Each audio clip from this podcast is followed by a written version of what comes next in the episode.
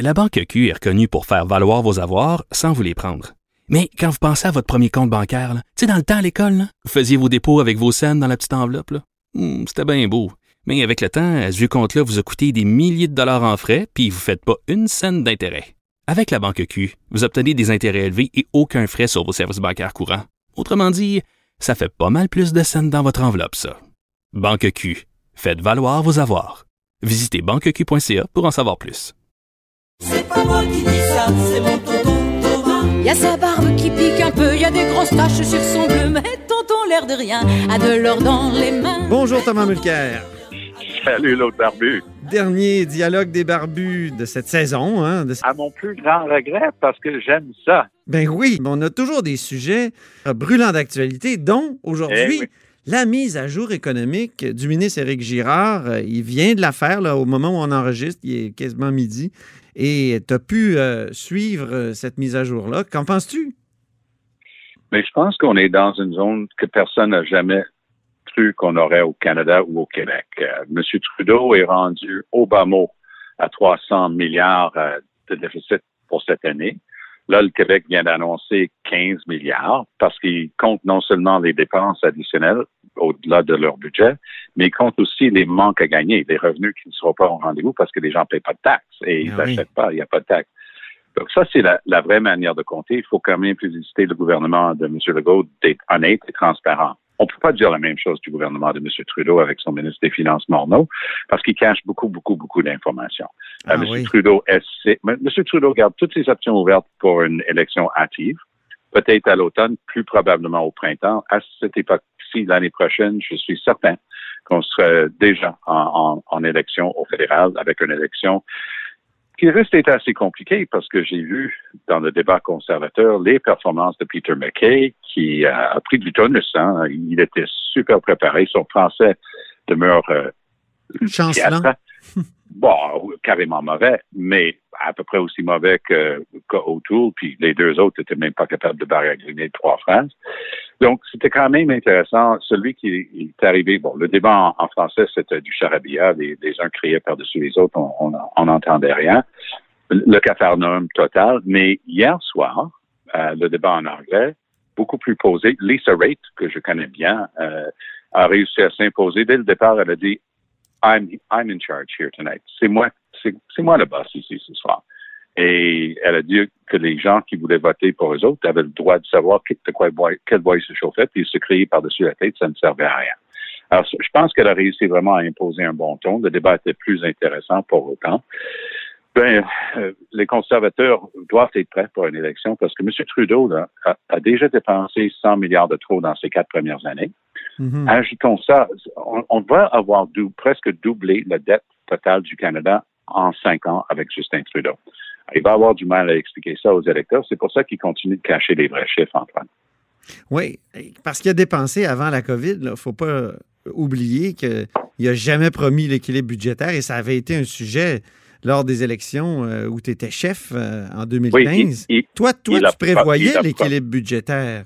Oui, lui, il l'a- il l'a promis. Oui, je le, je le prévoyais parce que j'ai déjà eu à gérer. M. Trudeau n'a jamais eu, euh, il n'a jamais été ministre. Moi, que j'étais le ministre de l'Environnement, j'ai été capable de garder un des budgets très, très serrés, en fait, pouvoir réduire des choses non essentielles, tout en augmentant les dépenses dans des choses essentielles comme les inspections en environnement. Donc, ça se fait. Et moi, j'avais un plan très clair de, lancer de nouveaux programmes sociaux, mais ça, ça c'est ancient history, hein? c'est de l'histoire ancienne euh, cinq ans plus tard. Ce qui va être intéressant cette fois-ci, c'est avec un nouveau chef qui, et en fait, euh, si je fais bien mes calculs, ouais, ils ont à peu près le même âge, euh, M. McKay et M. Trudeau, à, à quelques années près. Ouais. Donc, monsieur, c'est une nouvelle génération. Moi, je pense que M. Singh risque d'avoir pas mal plus de difficultés la prochaine fois parce que M. Trudeau s'en vient manger son lunch parce qu'il en a besoin. Et les électeurs centre, centre-gauche euh, canadiens savent quoi faire dans ce temps-là. Ils vont faire ce qu'ils ont toujours fait par le passé. Tout le monde euh, chez les libéraux. Alors, on va voir qu'est-ce que ça donne, mais ma prédiction, élection assez hâtive, difficile d'expliquer la situation économique, que ce soit au Québec ou au Canada. Puis M. Trudeau a, a dépensé énormément, donc il a fait plaisir à beaucoup de gens. Ça, c'est un peu la, la manière facile de faire de la politique. Hein? Oui, puis encore ici, il est en- quand il est en train de donner des chèques à tout le monde, c'est magnifique, c'est salutaire pour des gens qui avaient besoin d'un chèque pour mettre une épicerie sur la table dans le temps où tout le monde perdait leur emploi. C'était la bonne décision à prendre. Oui. Mais à un moment donné, il faut être transparent, il faut être honnête, il faut dire où on en est. Moi, je pense que M. Girard est en train d'aller dans exactement l'autre sens. Il montre un chiffre très, très, très, très, très élevé. Il va monter ça au Il va dire 14,9 milliards de, déficit euh, en 2020-2021. Donc, c'est un chiffre énorme. Et peu à peu, parce qu'il va lui rester quand même deux ans et demi, pendant ces deux ans et demi-là, la CAC va montrer miraculeusement avec les coussins qui vont avoir construit ça et là, ça va être revenu à quelque chose de potable aux prochaines élections, puis ils vont essayer de surfer là-dessus. Pour M. Trudeau, c'est beaucoup plus difficile, parce que c'est vrai que théoriquement, les trois partis peuvent décider de lui tirer la plug, mais ils ne le feront jamais. Le Bloc n'a pas envie d'une élection. Le NPD craint une élection comme la peste, et les conservateurs n'avaient pas encore de chef. Peut-être qu'ils vont être un peu plus euh, ils vont avoir un peu plus le goût d'une élection, mais les deux autres joueront pas le jeu. Mais c'est Trudeau lui-même qui doit décider. Et il va décider au meilleur moment, puis le meilleur moment, c'est quand il n'aura pas eu besoin de dévoiler tous les chiffres. Mhm. Juste après une crise, c'est toujours un bon moment. Il y a plusieurs personnes qui ont reproché d'ailleurs à, Lucien Bouchard dans le temps, juste après la crise du verglas, de ne pas avoir tout de suite déclenché l'élection parce qu'il était vraiment au fait euh, là, de sa popularité. Euh, j'ai l'impression que Trudeau va, va, va, noter la, leçon. Lui, lui, il ne va pas se gêner. C'est ça, hein? lui, il ne gênera pas. Hein. Le Parti libéral du Canada, c'est des, euh, des experts du pouvoir. ah, c'est très bien dit. Ce sont vraiment des, euh, des, des, gens euh, qui sont. Ils mangent la viande, eux hein. Ah oui, exactement. c'est des prédateurs. Il y a un anniversaire qui s'en vient. C'est l'anniversaire de l'échec de Meach. Et je tiens à te dire, moi j'ai une série là, dans le journal, je me suis replongé dans les articles de l'époque et j'ai lu l'article de Pierre Elliott Trudeau, père, ah, sur le lac Meach en 1987. Thomas, je t'ai dit, j'avais l'impression de lire un Trump avec une fleur à la, une rose à la boutonnière. Tout à fait. Écoute, c'était épouvantable. Il disait que, que, que Brian Mulroney était un, un, un, pleutre, que le gouvernement du Canada deviendrait un gouvernement deux nuques avec euh, Mitch. Il n'y avait aucune exagération qu'il n'utilisait pas. C'est fou, hein? Et toi, toi, tu étais ben, où à, l'échec de Mitch? Moi, j'étais au gouvernement du Québec. Euh, on parle, euh, rappelle-moi l'année. 1990. Oui, c'est ça. Donc, 30 ans, ça fait 30 ans, là. Il y a, demain, J'étais en plein milieu de mon mandat de six ans comme président de l'Office des professions. J'étais président de l'Office de 87 à 93. Mhm. Donc, j'étais en plein milieu de mon mandat. Puis tout le monde a des souvenirs de, ces événements-là. Moi, je me souviens, j'étais avec le vice-président de l'Office, un, un gentilhomme extraordinaire qui s'appelle toujours Louis Roy. Et on était avec un autre membre, mais on était dans un taxi, on s'en allait à une réunion à Montréal, puis Mitch venait d'échouer. Puis ah. Clyde, Wells, Clyde Wells faisait son fanfaron. Et on embarque dans un taxi, puis on aurait cru que le chauffeur était euh, Patrick Huard. Écoute, le gars nous a lâché tout les descriptions de l'Église d'un à l'autre en parlant de Clyde Wells, puis de Trudeau, puis de l'échec de Mitch. Et moi, j'ai une théorie. Dans ma vie politique, je me suis toujours rendu compte que quand un chauffeur de taxi s'ouvre comme ça, écoute-le. Parce que lui, il écoute le peuple à longueur de journée, il capte. Ça. Ah oui. Très souvent, ça correspond avec sa pensée profonde comme ici, mais c'est quand même très indicatif de ce que les gens sont en train de penser. Il est retenu parce que le monde, effectivement, était en beau joie le vert. Et d'ailleurs, euh, bon, les libéraux euh, ici au Québec, euh, après ça, euh, ça a commencé à être pas mal plus difficile pour eux autres après ça. Oui, effectivement. puis on a eu l'impression que Robert Bourassa allait faire la souveraineté pendant quelques jours au moins. il, en a convaincu plusieurs, mais comment il s'appelle? Monsieur Jean-François Lisée a eu un, dernier tome à écrire là-dessus. Eh, mon Dieu, oui. Le tricheur et le naufrageur. Ça, c'est très important dans, dans l'histoire des essais politiques, effectivement. Mais, et, mais revenons au, monde présent. Euh, Jack Meeting qui accuse, donc le chef du NPD, qui accuse le Bloc euh, et principalement Alain Terrien d'être un raciste. Est-ce que tu es d'accord avec sa stratégie? Parce qu'il semble bien que ce soit sa stratégie. Et est-ce que c'est son champ du signe au Québec? si tu me permets le jeu de mots poche. je, je, je, constate, le jeu de mots. Euh, je vais te dire honnêtement, Antoine, euh, j'ai eu l'occasion de critiquer euh, assez sévèrement euh, ce choix de, de, mots par M. Singh, précisément parce que le sujet est tellement brûlant d'actualité et que le sujet est tellement sérieux. On n'a pas le droit de brader la, la valeur de ce terme-là ouais. en le lançant sans fondement. Et c'est ce que je pense qu'il a fait. Parce que comment est-ce qu'on a le droit, sans connaître quelqu'un, sans connaître ses faits et gestes, sans savoir que c'est, c'est profondément ce que est cette personne, parce qu'il n'a pas dit ah, c'est une décision euh, teintée de racisme. Il n'a pas dit ah, c'est une justification qui démontre. Non, non, il a dit à Terrien que lui, il était raciste.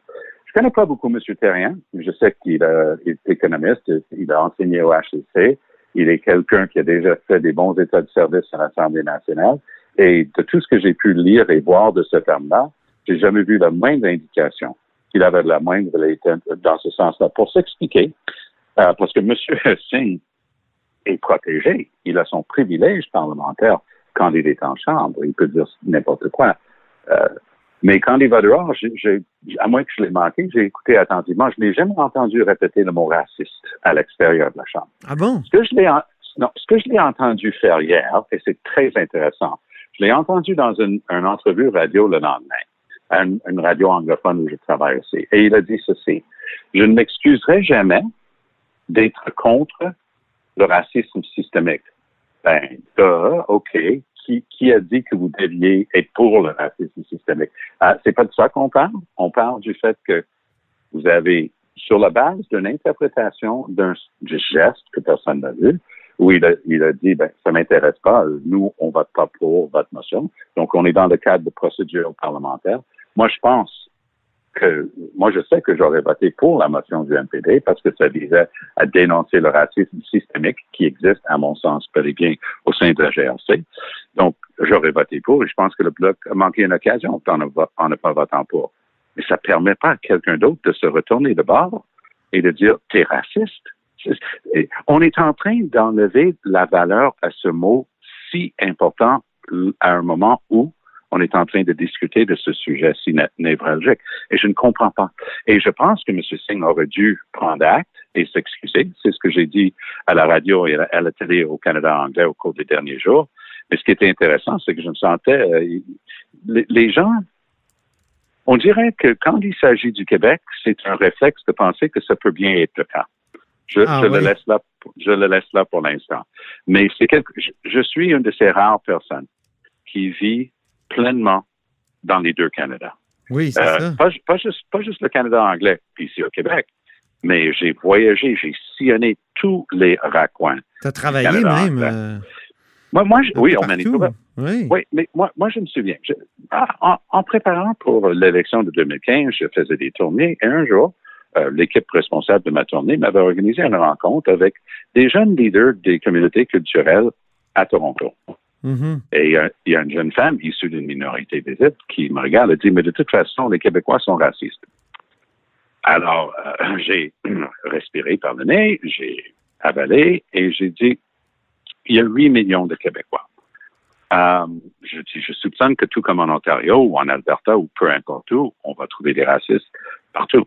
Ah oui. Mais je dis, est-ce que c'est pas ça la racine même du préjugé que Mhm. d'affirmer d'ici que 8 millions de Québécois que vous savez qui sont plus aptes à être racistes que les gens dans d'autres provinces. Et elle s'est calmée parce qu'elle s'est rendue compte qu'elle commettait la faute qu'elle semblait reprocher à, à, à qui on ne sait pas. Oui, c'est ça. Mais, mais c'était pour moi une leçon. Et je l'ai senti au cours des deux derniers jours, encore une fois. C'est un de ces points de division que je remarque et que je constate. Et dans, moi, j'ai toujours essayé de bâtir des ponts, mais hier, je ne suis pas euh, retenu. J'étais, j'étais fort critique de, du choix d'utiliser le terme et du refus de s'excuser. Mhm. Et j'ai donné l'exemple suivant. Imaginez que quelqu'un euh, dans le bloc québécois aurait garoché un mot de 100 000 watts, là, un mot très chargé à M. Singh. Mhm. La personne refuse de s'excuser, se fait expulser et revient quand même le lendemain pour s'asseoir à trois sièges de M. Singh. quelle aurait été la réaction de M. Singh et de son parti? Mais c'est la même chose ici. On n'a pas le droit d'affirmer qu'un individu, en le pointant du doigt, est, raciste, tandis qu'on n'a aucune manière de l'étayer, de le soutenir, outre le fait que vous n'aimez pas, qui vous a fait un geste quand vous avez insisté. Il a dit non, nous, on a pris notre décision, vous n'aurez pas votre euh, approbation Mais- unanime. OK. Mais cette donner perception. je Oui, vas-y. Oui. Je vais donner un exemple. Oui. Quand j'étais le chef du NPD, encore, après l'élection, mais j'étais encore chef, nous, on avait présenté une motion pour avoir euh, le consentement unanime euh, sur une question concernant l'islamophobie. Mhm. Il y a un ou deux conservateurs qui avaient dit non. Puis quand on demande le consentement unanime, c'est pas un vote, vote à tour de rôle, c'est juste est-ce qu'il y a des objections. Puis du moment que tu entends une objection, c'est pas unanime, mais le, le président passe à autre chose. Nous, on s'est on, était frustrés, on était fâchés et on s'est organisé au sein de l'institution qui est le Parlement. Alors, ce qu'on a fait, c'était pas compliqué. On a invité des journalistes d'aller dans les galeries et cette fois-ci de voir qui pouvait voter contre. Et vous savez quoi? On a fini par le faire adopter parce que personne ne voulait porter le bonnet d'âne. Mhm. Et on, on a, donc, j'ai jamais, ça me serait jamais venu à l'esprit de traiter quelqu'un de raciste Mhm. parce qu'ils ils- ils en avaient contre une, une motion. Moi, je crois que le GRC a de la discrimination, du racisme systémique. On n'a qu'à regarder des statistiques, notamment pour les Premières Nations, mais aussi pour les, les personnes de couleur à travers le Canada. Mais je, je ne comprends pas comment c'est considéré un bienfait que de lancer un épithète comme ça à un individu sur une telle base. Je crois qu'on déprécie la monnaie de, de, de, de cet important mot.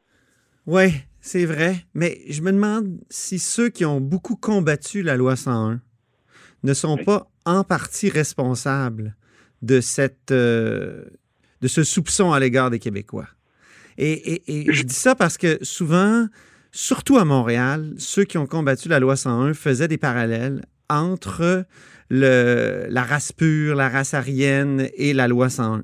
Et, tu sais, Et c'est- ça, ça, je- et, et Je ce, que je, ouais. trouve très triste, c'est que c'est totalement l'inverse. La loi 101, ça vise justement à dé-ethniciser la langue française, à faire en sorte que les enfants d'immigrants apprennent le français pour que la société québécoise soit encore plus pluraliste. Mais dans le reste du Canada, ça a été vu comme préserver la pureté. Et, et, et, ça, c'est resté là. Puis toi, tu as été un, critique de la loi 101, je pense. Est-ce que, est-ce que tu, sens, tu sens que, que, l'analyse que, que je fais est, est, est- est valable? ben, il y a eu certainement des exagérations, mais j'ai vécu les deux de l'intérieur. J'étais pendant plusieurs années au Conseil de la langue française, donc j'ai rencontré et entendu des gens, puis j'ai entendu des vers et des pommures des deux côtés dans mon expérience, parce que j'étais aussi chez Alliance Québec. Mais je peux dire que dans les deux cas, d'une manière très générale, j'ai rencontré des gens intelligents qui voulaient mener un, un débat important de fond sur une question vitale pour les Québécois. Mhm. Donc, c'est- c'est- ça nous ramène à notre case départ dans la discussion d'aujourd'hui. C'est comment on, on nous aborde les uns des autres. Je Ouais. me souviendrai, il y a un, un- un auteur canadien qui avait écrit qu'on avait chanté une chanson euh, qui, qui était une chanson populaire à l'époque, que le, le futur est à nous, nous appartient. Mordecai Richler avait fait le rapport entre la chanson justement de- du Parti québécois, Demain nous appartient, et, les chansons nazies. Mais c'est toujours Alors, cette... ça, c'est Oui. le genre de truc, effectivement, où, où- que- comment peux-tu avoir une discussion après ça? C'est ça. comment peux-tu comment peux-tu partir de ça? Et dire oui, vous savez, hein, euh, c'est une réalité que les Québécois majoritaires dans Mm. leur propre province, mais ont toujours eu moins en ce qui concerne l'économie et le reste, et leur langue n'était pas considérée la langue usuelle et normale du commerce et des affaires de l'administration, des et ainsi de suite, et on va changer ça. Et je, je pense que je, je connais la loi 101 pas mal plus que n'importe qui d'autre avec qui j'ai jamais parlé Oui. parce que j'étais à la direction des affaires juridiques du Conseil de la langue française et j'étais par la suite chez Alliance Québec. Donc, je connais, je connais les deux côtés. C'est comme je disais au départ, j'étais responsable de mettre les lois du Manitoba en langue française après que, après que la Cour su- suprême a statué. Donc, je connais les deux côtés. J'étais sur la commission d'appel sur la langue d'enseignement parce que c'est un dossier très chatouilleux et j'ai eu l'occasion de planter à la Cour, la, la Cour suprême lorsqu'ils ont rendu une décision qui s'abordait récemment, j'étais à la Chambre des communes, qui s'abordait les protections pour l'école française au Québec. Donc, si on connaît le dossier, on va se rendre compte que c'est complexe et il faut être ouvert. Et il faut toujours travailler à bâtir des ponts et pas lancer des grenades. Mhm. Et quand on lance un mot qui ressemble à une grenade comme le mot racisme, Ouais, on, on a, on a intérêt à, avoir de- à être en mesure de le baquer. Exactement. Bon, écoute, merci infiniment, Thomas, pour cette euh, belle saison de là-haut sur la colline et des- du dialogue euh, des barbus. Puis, euh, on, on reprend ces discussions-là après un repos. J'espère que le débat public aussi se reposera, se dépolarisera pendant cet été. Mais euh, reposons-nous un petit peu, puis on se reparle au mois de septembre, ça c'est sûr. Génial. OK. À très bientôt. Merci Bye bye. beaucoup. Bon été, Thomas. Merci.